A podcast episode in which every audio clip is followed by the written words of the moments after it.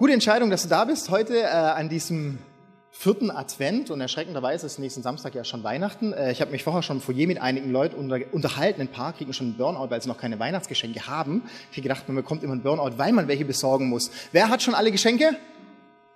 Sehr gut. Wunderbar. Ich habe auch schon alle, weil es gibt dieses Jahr nichts. Richtig, weil ich habe ich hab einfach ein Kind gezeugt und es kam vor drei Tagen auf die Welt endlich. Ja? Danke. Ja. Da habe ich dann schon zu meinen Eltern gemeint, das reicht dieses Jahr zu Weihnachten, äh, dass ich euch den Kleinen da beschert hat. Ja, der kam endlich äh, am Mittwoch, haben wir tatsächlich endlich unser drittes Kind bekommen, ist ein Sohn geworden. Äh, das heißt, unsere Wohnung werden wir jetzt äh, endgültig ausräumen, damit nicht noch, noch mehr Dinge zerstört werden. Er kam 16 Tage, hat er auf sich warten lassen über Termin, aber jetzt sind wir endlich da, von dem her ich weiß, von was ich heute rede, wenn wir heute in dieser Serie Wait, also warten, weitermachen. Ne? Weil der Punkt ist ja, heute Wait, warten mit dem Untertitel Sie, wir sehen was. Ne? Ich, ich habe neun Monate lang was gesehen, es wurde dicker und dicker und dicker, dicker. Man hat was gesehen und hat sich gefragt, was kommt denn da raus? Ne, wie so bei einem Überraschungsei. Man wusste es einfach nicht und dann auch noch 16 Tage auf sich warten lassen und jetzt endlich können wir sehen. Und deshalb liegt mir diese, diese Message heute äh, nicht nur deshalb ähm, wirklich am Herzen. Ich, ich habe euch ein Bild mitgebracht von meinem Kleinen, dass man mal sieht. Genau, also, ja, ist ein Brummer. Genau, der 4960 Gramm. Ja, und das war erst das Gesicht. äh, aber genau, ich, ich will jetzt keine romantischen Bilder zerstören von Menschen, die Kinder kriegen wollen. Babys sehen einfach nie süß aus, auch unsere nicht. Das, das wird im Lauf der Zeit, also ich bin guter Zuversicht, wenn er nach mir oder meiner Frau kommt, dann wird's ein hübscher. Deswegen geben wir ihnen ein bisschen Zeit. Und äh, ja, ich, ich habe ich hab, ich hab gedacht, wir wären ja nicht ICF, wenn wir nicht die Wahrheit zeigen. Ne? Man kriegt immer so schöne Geburtskarten, die Kinder lachen immer drauf. Man denkt, oh, krass, es lacht die ganze Zeit. Ich habe euch ein Video von gestern Abend mitgebracht.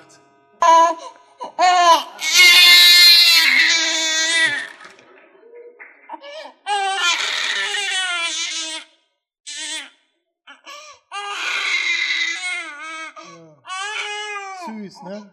Ja. ja. Genau, das geht dann noch zwei Stunden so, kannst du ausmachen. Das ist die wunderschöne Realität. Und da werde ich nachher auch ein bisschen in meine Predigt reingehen, so in dieser Spannung, wo man drinsteckt. Ne? Auf der einen Seite ist so das größte Glück, das Schönste, was einem passieren kann. Ne? Ein neues Leben, auch noch von mir. Du hast auf dem Arm und es ist so süß und so unschuldig und die ganze Welt liegt dir noch zu Füßen. Und auf der anderen Seite denkst du, hey Gott, Alter, es stinkt, es ist laut, es ist immer dasselbe. Genau. Und immer es, äh, ja, so eine Medaille hat immer zwei Seiten, ne? ein Segen und eine Bürde. Aber ich freue mich drauf und darum soll es heute auch gehen. Weil jeder von uns, der wartet ja vermutlich auf was. Vielleicht die einen auf den Urlaub, ja, Freitag endlich, letzter Arbeitstag, oder auf die Geschenke. Ne? Am Geburtstag lief schlecht, am Weihnachten muss es dann ja endlich mal klappen, dass man was Gescheites bekommt. Oder vielleicht auch auf äh, friedlichere Zeiten, wenn man so die Nachrichten anschaut, äh, kam eine Umfrage letzte Woche, dass die Leute sagen, es war eines der schlechtesten Jahre seit dem Zweiten Weltkrieg in Deutschland laut Statistik, äh, was die Politik angeht. Ne, man kann sagen, ja, wir wünschen uns einfach friedlichere Zeiten ähm, und wir warten einfach auf Weihnachten.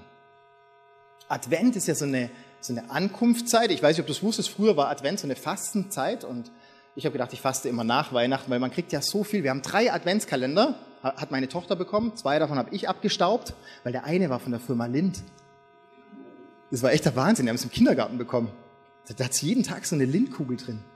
Den habe ich hier abgestaubt gegen so ein 99 Cent Ding von, äh, ja, wie heißt die? Elsa. Kennt ihr die? Die, die Eisprinzessin. Das funktioniert. das funktioniert. So gut. Eben, warten kann schön sein, weil man sagt ja, Vorfreude ist die schönste Freude, ne? aber warten kann auch nervig sein. Ne? Ich habe 16 Tage lang auf diesen Kleinen gewartet, dann musste man nach 14 Tagen zum Einleiten gehen und dann saß ich da 6, 39 Stunden, nach 34 kam er, 39 Stunden saß ich da in diesem Krankenhaus und habe auf dieses Kind gewartet. Kann irgendwie ja nervig sein ne? oder ähm, auf die richtige Lösung in der Quizshow. Ne? Du weißt, ich habe die einmalige Möglichkeit, die 50-Euro-Frage zu bestehen und dann, oh, wann kommt die Frage? Aber warten kann auch ex, ex ist ein Wort, was ich nicht aussprechen kann. Ich hätte mir ein anderes aussuchen sollen. Äh, warten kann auch essentiell sein. Also, Meine Frau hat die Predigt geschrieben. Nein, hat sie nicht. Nee. Aber warten kann auch essentiell sein. Ne? Ja, ja du, du, wartest, du wartest vielleicht auf dein, blöder Punkt zum Lachen, aber du wartest vielleicht auf dein, auf dein Gehalt, vielleicht immer schon ab dem fünften oder sechsten Monat, weil es einfach knapp ist, oder du wartest einfach auf die Nachricht, auf die du wartest, vielleicht auf das Organ oder vielleicht auf den Befund oder ähm, ja, du wartest auf, auf, auf die gute Nachricht. Und wir, worauf wir alle warten, ist Weihnachten jetzt endlich, okay? Darauf sind wir uns einig. Darauf warten wir. Auf diesen gemeinsamen Nenner bringen wir uns heute Morgen.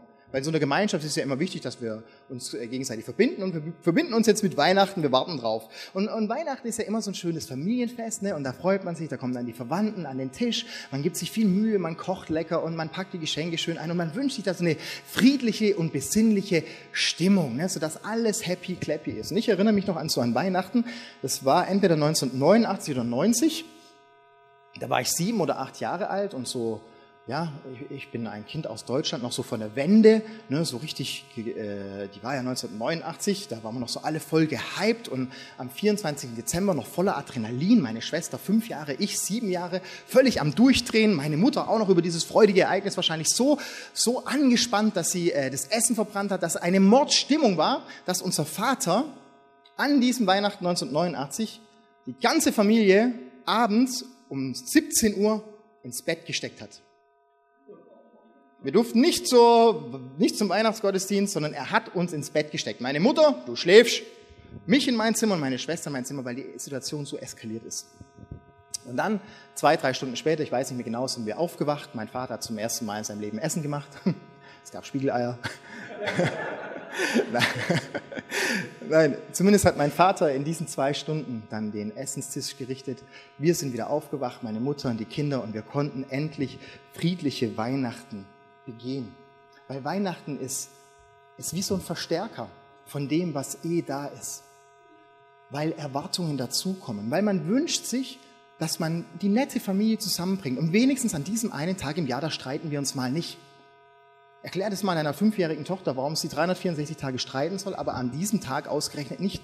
Das funktioniert nicht. Oder erklär mal deinem Schwiegervater, dass er ausgerechnet an einem Tag im Jahr nicht das Haar in der Suppe finden soll. Das funktioniert nicht. Weihnachten ist ein Verstärker dessen, was in unserem Leben eh da ist. Und es ist deshalb ein Verstärker, weil wir mit Erwartungen an diesen Tag herangehen. Und vielleicht bist du heute zum ersten Mal in der Kirche, vielleicht wurdest du eingeladen. Ähm, herzlich willkommen. Und wenn wir eine Erwartung haben, dann stellen wir eine Frage. Und die Frage ist, heute Morgen, was erwartest du von Gott? Meine Frage ist, was erwartest du von Gott? Oder vielleicht anders gestellt, was erwartest du vielleicht noch von Gott? Vielleicht hast du deine Erfahrung mit Gott gemacht. Was erwartest du noch von Gott? Ich habe mal nachgegoogelt, was Erwartung heißt. Und Erwartung heißt eine Prognose einer vermutlichen Zukunft. Also wenn ich das erwarte, dann prognostisiere ich eine Zukunft, wie sie eventuell sein könnte. Und ich komme zu meinem ersten Punkt, wo ich in diese Spannung reinkomme. Weil das Problem ist, ich weiß nicht, ob meine Erwartungen, die ich im Leben habe, erfüllt werden. Ob ich mein Geschenk bekomme, was ich mir gewünscht habe, ob, der, ob, es ein friedliches Essen wird, ob meine Zukunft toll wird, ob ich den Partner finden wird, ob ich, ob ich geheilt werde, ob ich endlich diese Gehaltserhöhung. Ich weiß es einfach nicht. Und das ist eine Spannung, in der wir leben. Und wenn du mit Gott unterwegs bist, dann kennst du diese Spannung. Auch aus diesem Gebiet. Weil vielleicht hast du schon mal die Bibel aufgeschlagen. Ich habe mal ein Antis-Exemplar mitgebracht. Die schaut so aus. Gibt es auch als Handy-App. Und das Problem ist, wenn du an Gott glaubst und wenn du mit ihm lebst, dann treten unweigerlich Spannungen auf. Weil du liest zum Beispiel in dieser Bibel, da sagt Jesus, hey, werft alle eure Sorgen und Lasten auf mich. Werft sie einfach auf mich drauf. Und du machst es vielleicht hier am Sonntagmorgen und am Montagmorgen stehst, du wieder auf und denkst, ja gut, mein Rucksack ist ja immer noch saumäßig schwer. Mensch, meine Arbeit ist ja immer noch so mühsam. Da kommen ja immer noch die E-Mails rein. Die Patienten, die nerven ja immer noch. Oder dann sagt Jesus, hey, in der Welt habt ihr Angst, aber ich habe die Welt überwunden. Dann hast du vielleicht einen Teenager, den du jetzt plötzlich in eine fremde Stadt zum Studieren schicken musst oder vielleicht, so wie ich, das dritte Kind in die Welt gesetzt, wo du denkst, oh Gott, was habe ich da getan? Und du, und du lebst tr trotzdem in der Angst, obwohl Jesus sagt, hey, ich kann alle Angst nehmen. Und dann kommt eben das, was jeder von euch zu Hause auf dem Kühlschrank hat. Ne? Ihr kennt so die äh, Theologen unter euch, Römer 8, Vers 28. Euch dient alles zum Besten. Ne? Das machen wir immer so als Trostpflaster, immer wenn was schief läuft, ey, alles läuft zum Besten, wenn du mit Jesus unterwegs bist. Ja, aber irgendwie läuft nicht alles zum Besten. Kennt ihr so ein bisschen die Spannung in eurem Liebesleben mit dem Jesus? Und meine erste These heute Morgen ist, wir brauchen Spannungen in unserem Leben, damit unser Leben spannend wird. Und dazu begrüßt einfach mal mit einem riesen Applaus den Daniel auf der Bühne.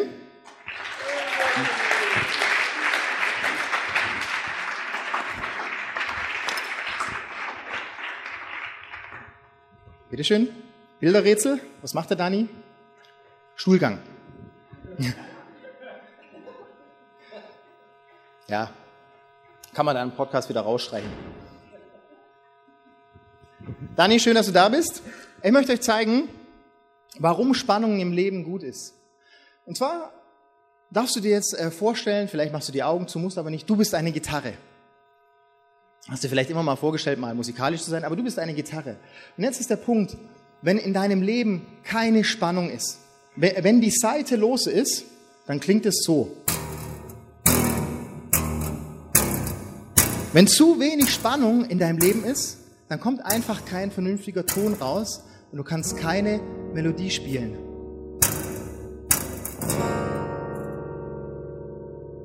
Jetzt kann es aber sein, dass in deinem Leben Spannungen auftreten.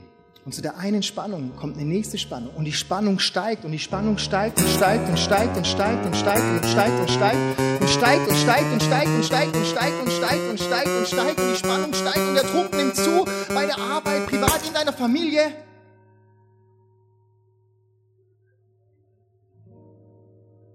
Und wenn zu viel Spannung in deinem Leben ist, gibt es auch keine Melodie.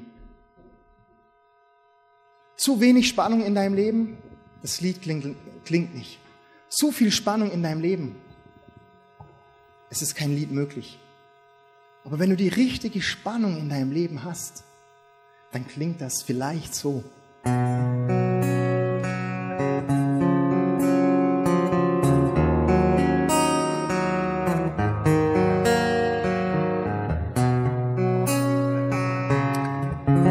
Applaus für Dani.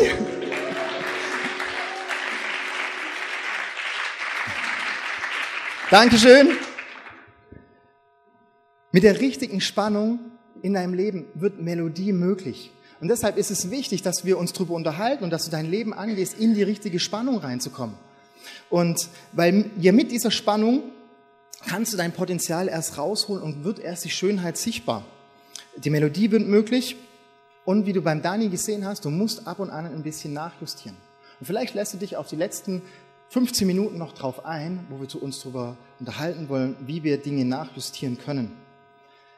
Meine erste Frage ist, hey, wie gehen wir dann eigentlich mit dieser Spannung um? Weil sie ist ja da. Und wenn du mal eine halbe Stunde Gitarre spielst, dann, dann merkst du auch, dass du Hornhaut brauchst im Leben, damit du diese Spannung aushältst. Mit untrainierten Händen werden sie irgendwann blutig. Mein erster Punkt ist, was siehst du? Ich habe dir was mitgebracht, einen C-Test auf der Leinwand. Und zwar die Frage ist, wie sehen wir die Welt? Hast du mal ein C-Testbild? Irgendeins. Ich habe ganz viele mitgebracht. Wenn Sie diesen Text nicht mehr lesen können, können ihr noch alle lesen? Sehr schön. So bin ich nur meiner Verantwortung nachgekommen, dass es euch gesundheitlich auch gut geht. Haben wir noch einen Sehtest? Das mit den Schuhen? Habe ich hier einen für Männer mitgebracht und einen für Frauen. Genau, ich habe es eigentlich auch nur deshalb mitgebracht, damit die Inspiration für die Weihnachtsgeschenke auch ein bisschen ich bin bei der Fürsorgepflicht auch entgegengekommen, äh, nachgekommen. Und ähm, weil meine Frage ist, was siehst du? Welchen Blick hast du auf dein Leben? Welchen Blick hast du auf die Situation? Ich habe dir ein, noch einen C-Test mitgebracht, eine optische Täuschung. Und zwar dieses Bild kennen wir alle von der Schule. Das mit der, genau. Wer kennt es? Schau mal rein. Jetzt die erste Frage. Wer sieht dort drin eine Hexe? Mhm. Wer sieht dort drin eine schöne Frau? Alle Männer, ich weiß. Und habt ihr versucht, wenn man den ersten Eindruck hat, den zu ändern, ist ganz schön schwierig, oder? Du schaust rein, siehst vielleicht als erstes diese schöne Frau und dann erzähle ich, hey, das sieht man eine Hexe. Du musst, du musst nachjustieren, du musst mit deinen Pupillen spielen, du musst. Hat jeder inzwischen beide, die Hexe und diese schöne Frau? Wunderbar. Der Punkt ist, den ersten Eindruck, den bekommt man kaum wieder los. Der ist geprägt von deinen Erfahrungen, die du mit den Menschen gemacht hast, dann mit, mit deiner Erziehung oder von deinen Werten, die definieren oft den ersten Eindruck von einem Menschen, von der Situation, von der Kirche, aber auch von Gott.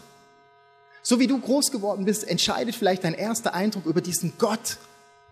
Vielleicht hast du diesen, diesen Gott so kennengelernt als, ja, als diesen mürrischen alten Mann, der dir nur sagt, komm in mein Hexenhäuschen, dann bringe ich dich um. Du darfst nie wieder Spaß haben und die Gretel, die nehme ich.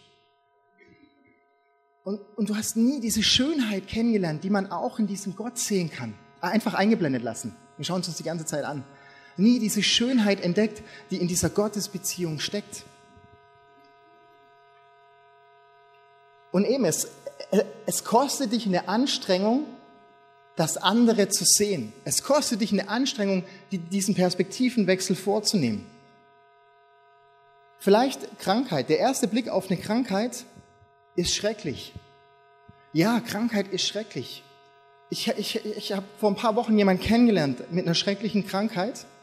Und er hat tatsächlich in seinem großen Leid hat er angesagt, äh, gesagt, ja, blöde Krankheit, aber sie hat auch ihre guten Seiten. Weil ich habe zum ersten Mal angefangen, das Leben mit anderen Augen zu sehen. Dinge nicht für selbstverständlich hinzunehmen, Zeit mit meiner Familie zu verbringen und dankbar zu sein für das, was ich erleben darf. Und diese Perspektive kam nicht, als die Gehaltserhöhung kam, als die Beförderung kam, sondern diese Perspektive kam in Krankheit. Siehst du die Hexe oder siehst du die schöne Frau? Was siehst du? Aber es kann auch andersrum sein. Was siehst du? Ne? So diese Partnerschaft. Siehst du diese wunderschöne Frau an der Bar stehen. Sie lädt dich sogar zum Drink ein. Du denkst, Mensch, oh, die hat bestimmt Bauplätze in Äcker. Die muss ich nehmen. Gut sieht sie auch noch aus. Sie, es scheint vielleicht, es gibt Dinge im Leben, die sind vielleicht so verlockend. Und du denkst, ja, das ist richtig. Aber vielleicht kennt diese Person Jesus nicht. Und du lässt dich dann trotzdem auf diese Person ein. Und so kann es oft in unserem Leben sein, was siehst du? Was willst du? Weil wenn du heute sagst, Jesus ist die Nummer eins in meinem Leben, dann, dann, dann kannst du keinen Partner nehmen, der Jesus nicht in seinem Leben als Nummer eins hat. Das, das geht nicht. Das, das geht auseinander. Ich habe mir das immer so vorgestellt, wie wenn ich eine Frau kennenlernen würde, die ein Pferd hat. Könnt ihr mitgehen mit dem Vergleich? Ich habe eine Freundin, die hat ein Pferd gehabt. Die muss da fünfmal die Woche Stall ausmisten gehen. Die muss 10.000 Euro im Jahr für Reha-Maßnahmen für ihr Pferd ausgeben. Und das Pferd wird öfters gestreichelt wie ich. Ganz schön schwierig, wo ich keine Pferde jetzt so recht leiden kann.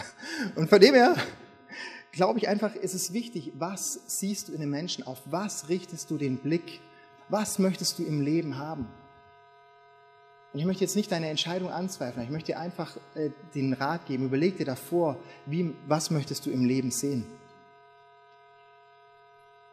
Ich habe dir ein zweites Bild mitgebracht. Was seht ihr?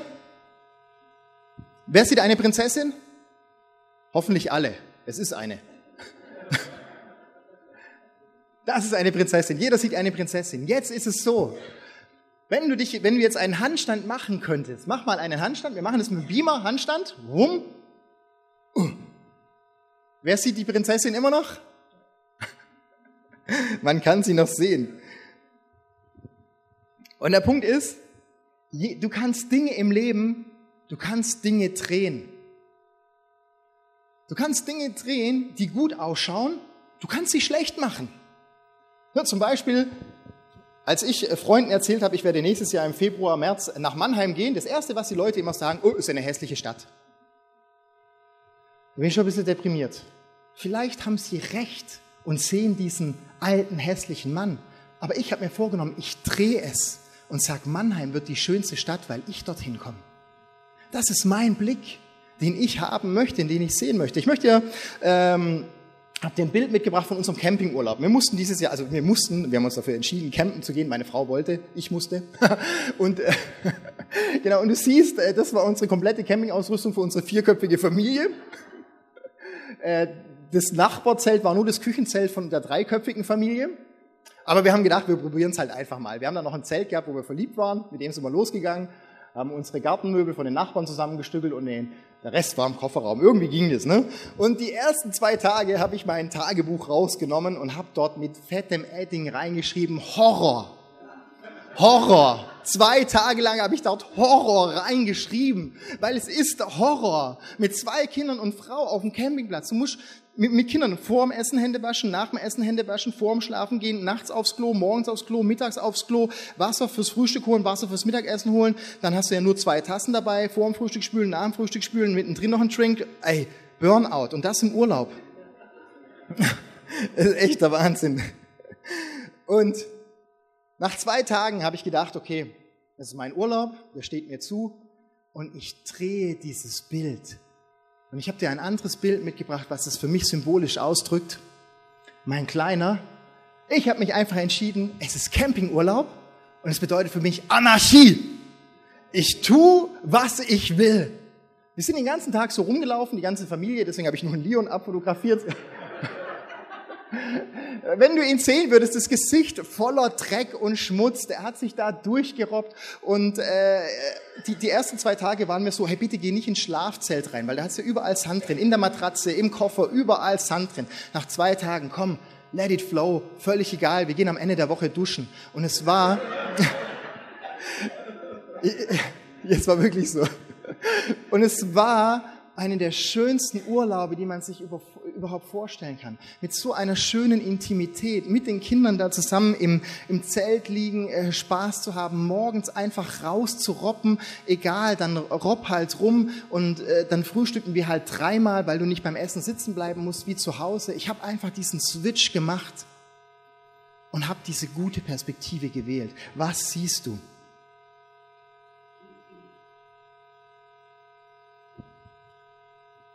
Was siehst du im Moment in deinem Leben, auf, auf, auf dein Campingurlaub, auf dein Leben, auf deinen Zustand, auf das Gute wie auf das Schlechte? Wir sind schon bei Punkt 3 angelangt, es geht bei mir so fließend, weil ich Punkt 2 auslasse. So wie du dich siehst, so siehst du auch die Welt außenrum. Ich habe dir einen Vers aus der Bibel mitgebracht, aus diesem guten Buch lohnt sich zu lesen. Was ich aus Sprüche 4, Vers 23, was ich dir jetzt rate, ist wichtiger als alles andere. Achte auf deine Gedanken und Gefühle, denn sie beeinflussen dein ganzes Leben. Wenn du heute nichts anderes mitnimmst, schreib dir diesen Vers in dein Telefon. Was ich dir jetzt rate, ist wichtiger als alles andere. Achte auf deine Gedanken und Gefühle, denn sie beeinflussen dein ganzes Leben. So wie du in den Spiegel reinschaust, das bestimmt dich, wie du bist. Wenn du morgens in den Spiegel reinschaust und denkst, oh, ich bin ein Jammerlappen, ich bin der Ärmste auf der ganzen Welt, du wirst so durchs Leben laufen. Wenn du morgens in den Spiegel reinschaust und sagst, oh Mann, wie sehe ich denn aus? Natürlich denkt jeder, wie siehst du denn aus? Wenn du morgens in den Spiegel reinschaust und sagst, Mann, das Leben hat, macht überhaupt gar keinen Sinn. Und deshalb ist die Frage, was siehst du? Weil dein Blick verändert deine Welt. Die Welt ist eh, wie sie ist.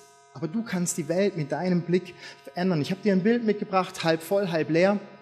Jeder kennt's. Die klassische Frage, was siehst du da, ein halb volles oder ein halb leeres Glas? Du kennst die Antwort schon, oh, ich darf nicht negativ sein, auf jeden Fall, es ist halb voll, natürlich, sonst würde ich als negativ abgestempelt. Aber ich weiß, wir sind hier in einer, in einer Kirche und wir reden Dinge nicht schön. Ich habe dir einen äh, Vers mitgebracht, den ich bei Facebook gefunden habe.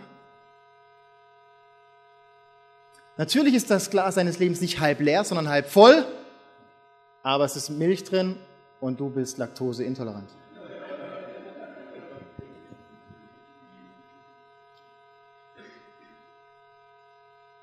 Das Leben ist manchmal so. Das Leben ist manchmal nicht halb voll. Und selbst wenn es halb voll ist, kannst du über diese 50 Prozent, die fehlen, nichts Gutes abgewinnen. Es ist einfach so. Gehe ich nachher noch darauf ein. Das nächste ist, du kannst den Zufall sehen.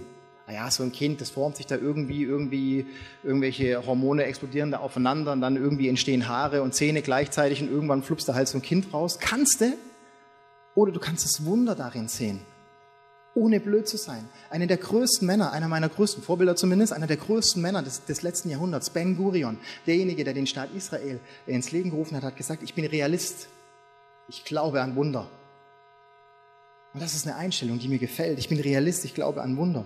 Oder siehst du dein Lebensbuch, siehst du nur diese hässlichen Seiten. Diese 50 hässlichen Seiten, die bis jetzt waren, wenn du zurückblätterst, eine Seite schwärzer wie die andere. Siehst du nur die hässlichen Seiten oder sagst du, ich stehe an diesem Moment heute und ich schreibe weiter. In schöner Schrift, in bunter Farbe, weil ab heute bin ich kein Opfer mehr meiner Vergangenheit. Ab heute bin ich kein Täter mehr, der sich rächt an dem, was passiert ist, sondern ab heute bin ich ein Gestalter, ein Gestalter von einer guten Zukunft. Das bedeutet nicht, dass alles easy peasy läuft. Das bedeutet nicht, dass alles gut sein muss. Aber deine Einstellung ist diejenige. Du kannst noch 30 Jahre lang sauer drauf sein, dass deine Eltern zu wenig Zeit für dich hatten. Oder du kannst sagen, ich gehe ans Kreuz zu diesem Jesus und sage, Jesus, ich gebe dir diese Verletzungen meiner Eltern hin und ich spreche aus, ich vergebe meinen Eltern, ich spreche aus, du bist mein Gott im Himmel, du bist mein Vater und ich möchte jetzt meine Eltern segnen und ab diesem Zeitpunkt möchte ich ein Leben in Freiheit leben. Diese Möglichkeit hast du jeden jeden Tag, zu jeder Uhrzeit, mit jedem Thema in deinem Leben. Die Frage ist nur, wie siehst du dich? Als Opfer? Und die meisten Opfer werden irgendwann zu Täter. Ich kann ja nichts dafür. War mein Vater, bin ich halt auch so. Nee. Heute ist der Punkt, wo du sagen kannst, ich werde Gestalter.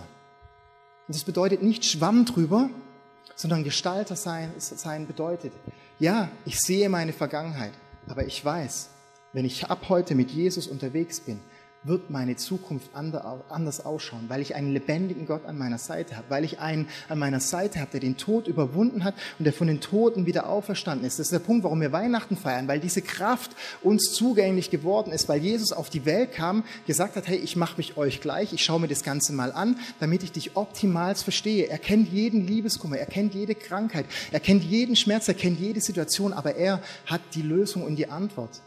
Und ich wünsche mir so sehr, dass wir uns heute dafür entscheiden, wir sehen, dass unser Leben so ist, aber wir sehen die Möglichkeiten, die vielleicht erstmal im Kopf, vielleicht erstmal im Herz anfangen, aber irgendwann mal leiblich werden, weil sie unseren Körper verändern.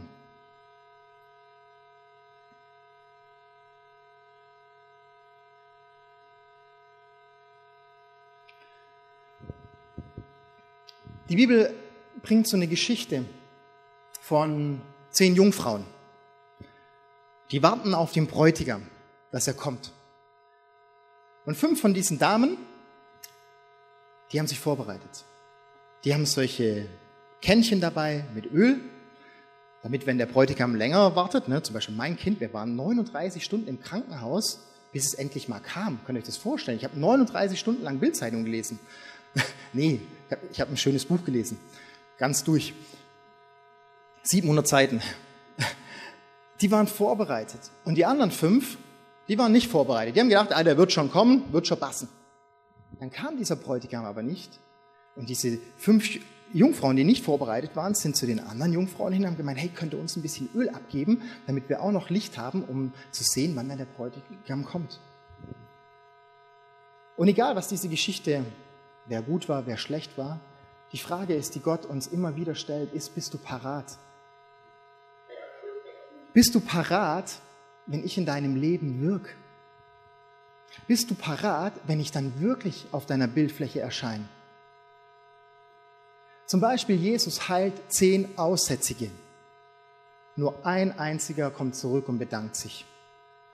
Wie oft hat da Jesus Lust drauf? Gut, er ist Gott, vielleicht immer, ich weiß es nicht. Aber bist du parat, das Wunder zu erkennen? Bist du parat zu wissen, dass Gott einer ist, der, dem, der, der Dinge möglich machen kann, damit wir eine Herzenshaltung der Dankbarkeit haben. Bist du parat, wenn, schwieriges Wort, wenn Erweckung kommt? Der Punkt ist, wir können Dinge sehen, die noch nicht da sind, weil sie in der Bibel stehen. Und deshalb lies die Bibel, weil du wirst dort Dinge entdecken und sehen, die du sonst nirgends auf dieser Welt sehen kannst. Die Frage ist morgens, was liest du morgens, Zeitung oder Bibel? Informationen, welche Informationen halten dich in Form? Ne? Oder welche Nachrichten, nach welchen Nachrichten willst du dich richten? Und das ist die gute Nachricht, nach der wir uns richten wollen. Und die Bibel sagt, ich möchte, dass alle Menschen mich erkennen. Gott möchte, dass alle Menschen seinen Sohn Jesus erkennen, dass alle Menschen äh, von seinem Sohn Jesus begeistert werden und geheilt werden und angesteckt werden. Alle, alle, alle, alle, alle Menschen. Und das sehe ich. Das sehe ich, dass ganz Salzburg diesen Jesus kennenlernt. Und was sehe ich hier? Vielleicht 100, 120 Leute. Und das ist schön, das ist gut. Und ich lade meine Nachbarn weiterhin ein. Wie mit diesem Schwangerschaftsbauch. Ne, der wird immer ein bisschen dicker. Du weißt nie, bist du jetzt bei Woche 2, bei Woche 8 oder bei Woche 16 oder bei Woche 40 oder bei Woche 42. Ne, wir waren ja bei Woche 43 sogar. Die Bibel sagt, Gott will, dass alle Menschen gerettet werden. Und deshalb als Ermutigung an dich, dein Blick entscheidet. Schau deine Freunde an. Wie siehst du sie? Was siehst du in ihnen? Ja, ich habe sie schon zehnmal eingeladen, bringt nichts mehr. Ah, du, bei dem Arbeitskollegen, ah, bei dem ist Hopfen und Malz verloren, vergiss es. Oder ah, bei meiner Familie, mein Bruder, der ist so verhärtet, der war als Kind mal in der Kirche, das bringt gar nichts. Was siehst du? Bitte sieh in jedem Menschen ein Kind Gottes, wo Gott sich nichts Sehnlicheres wünscht, dass dieses Kind lernt, dass es einen guten Vater hat, dass es einen Helfer hat, der Jesus heißt, der mehr Ressourcen auf dieser Welt hat, wie du, wir alle zusammen jemals haben können. Und das ist mein Wunsch, dass wir das haben, dass wir diesen Blick haben auf unser Umfeld. Wir feiern gerade Advent, wir gehen auf Weihnachten zu. Nächsten Samstag ist Heiligabend. Wir haben hier wieder ein Heiligabend-Celebration, 15.30 Uhr. Und an Heiligabend, da kommt jeder in die Kirche. Das war auch schon gemeint. Da kommt jeder allein schon aus schlechtem Gewissen.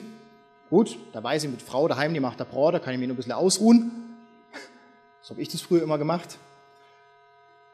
Heiligabend ist die Chance, wo du sagen kannst, ich möchte Leute nochmal, nochmal, nochmal einladen, damit sie diesen Jesus kennenlernen. Und meine Frage ist einfach, was siehst du? Siehst du diesen Gott als nettes Beiwerk, gut, nice to have? Yoga war mir zu anstrengend, bete ich lieber, geht schneller. Siehst du diesen Gott als einen, der versagt hat? 17 Jahre gebetet, nichts gebracht, das funktioniert nicht? Oder siehst du diesen Gott als das, was er ist? Als einer, der über allem steht, der trotz aller Fragezeichen alles in der Hand hat. Derjenige, der sagt, ich gebe deinem Leben Sinn. Derjenige, der sagt, der ist für dich, auch wenn die ganze Welt gegen dich ist. Und das ist eine Einladung. Das ist eine Einladung. Und da ich nur noch bis 19. Februar da ist, muss ich es noch oft erwähnen, weil Jesus sagt, ich bin nicht gekommen, um zu verurteilen, sondern ich bin gekommen, um zu befreien. Das ist die Botschaft.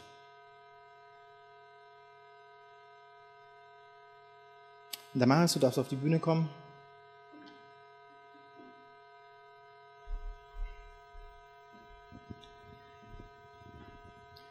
Während die Band jetzt einen Song spielt, hast du an deinem Platz die Möglichkeit, dir einfach über drei Dinge Gedanken zu machen. Schau in diesen Spiegel rein und schau dich heute an. Wie siehst du dich? Siehst du dich mit deiner Vergangenheit? Siehst du dich mit deinen Fehlern? Siehst du dich mit dem, was du nicht hast? Siehst du in diesem Spiegel nur diesen einen Satz, der über deinem Leben steht?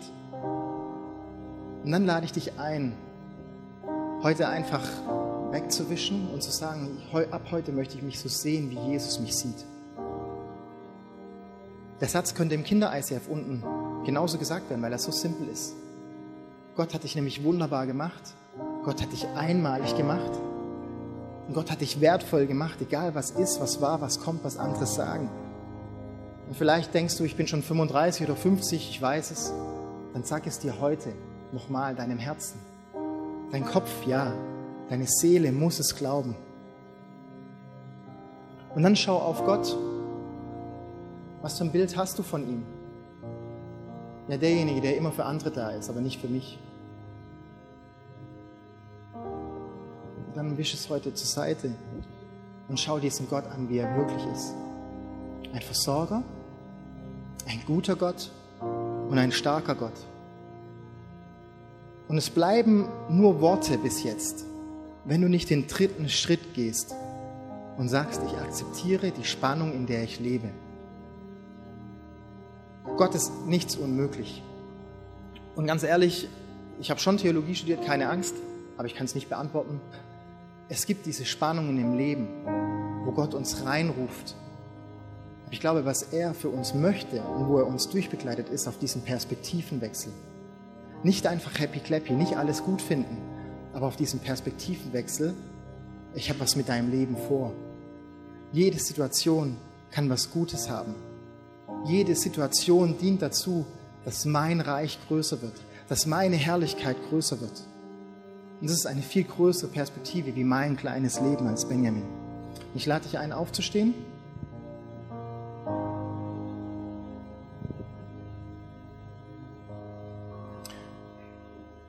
Und mit mir jetzt einfach in deinem Herzen eine Entscheidung zu treffen. Eben, wie schon gesagt, wir haben Advent, eine Zeit des Ankommens. In einer Woche ist Weihnachten und wir wollen ready sein. Jesus, und wir schauen auf unser Leben und wir sagen jetzt heute als ganzes ICF Salzburg in unserem Herzen, Jesus, danke, dass du mich gemacht hast. Danke, Jesus, dass du mich wunderbar gemacht hast. Danke, Jesus, dass du mich einmalig gemacht hast. Danke, Jesus, dass du mich begabt hast. Und danke, Jesus, dass du mich gebrauchen willst, dass die Welt zu einem besseren Ort wird. Und wir schauen in diesen Spiegel und sagen, Gott, bitte vergib uns, wo wir dich unterschätzt haben, wo wir dich beleidigt haben, wo wir ja, dich in die Ecke geschoben haben. Und wir möchten heute sagen, dich wieder neu in unser Leben einladen und sagen, du bist unser Gott. Und auf deine Kraft hoffen wir und deine Kraft brauchen wir.